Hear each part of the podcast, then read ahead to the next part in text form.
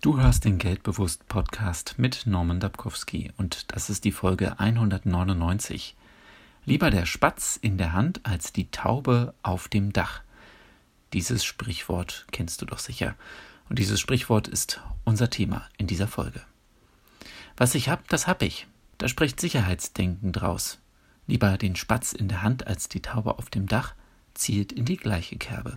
Dahinter steckt die Überzeugung, dass es mehr wert sei, einen kleinen Nutzen sicher zu haben, als die Aussicht auf einen großen Nutzen, sofern dieser mit dem Risiko verbunden ist, am Ende gar nichts zu haben. Und ja, viele Menschen denken und handeln so, bewusst oder unbewusst. Das ist okay. Lieber einen kleinen, sicheren Gewinn als unsichere Hoffnungen.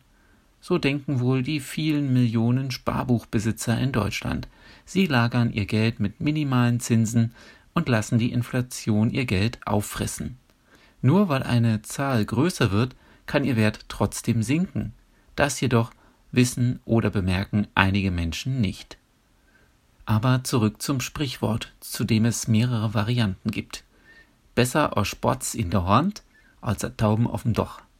Besser ein Spatz in der Hand als ein Kranich, der fliegt über Land. Besser ein Spatz in der Hand als ein Rebhuhn in der Luft.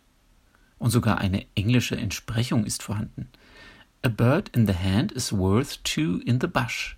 Ein Vogel in der Hand ist besser als zwei im Busch. Der Ursprung liegt vermutlich in einem lateinischen Sprichwort, das übersetzt folgendermaßen lautet Ein gefangener Vogel ist besser als tausend im Gras.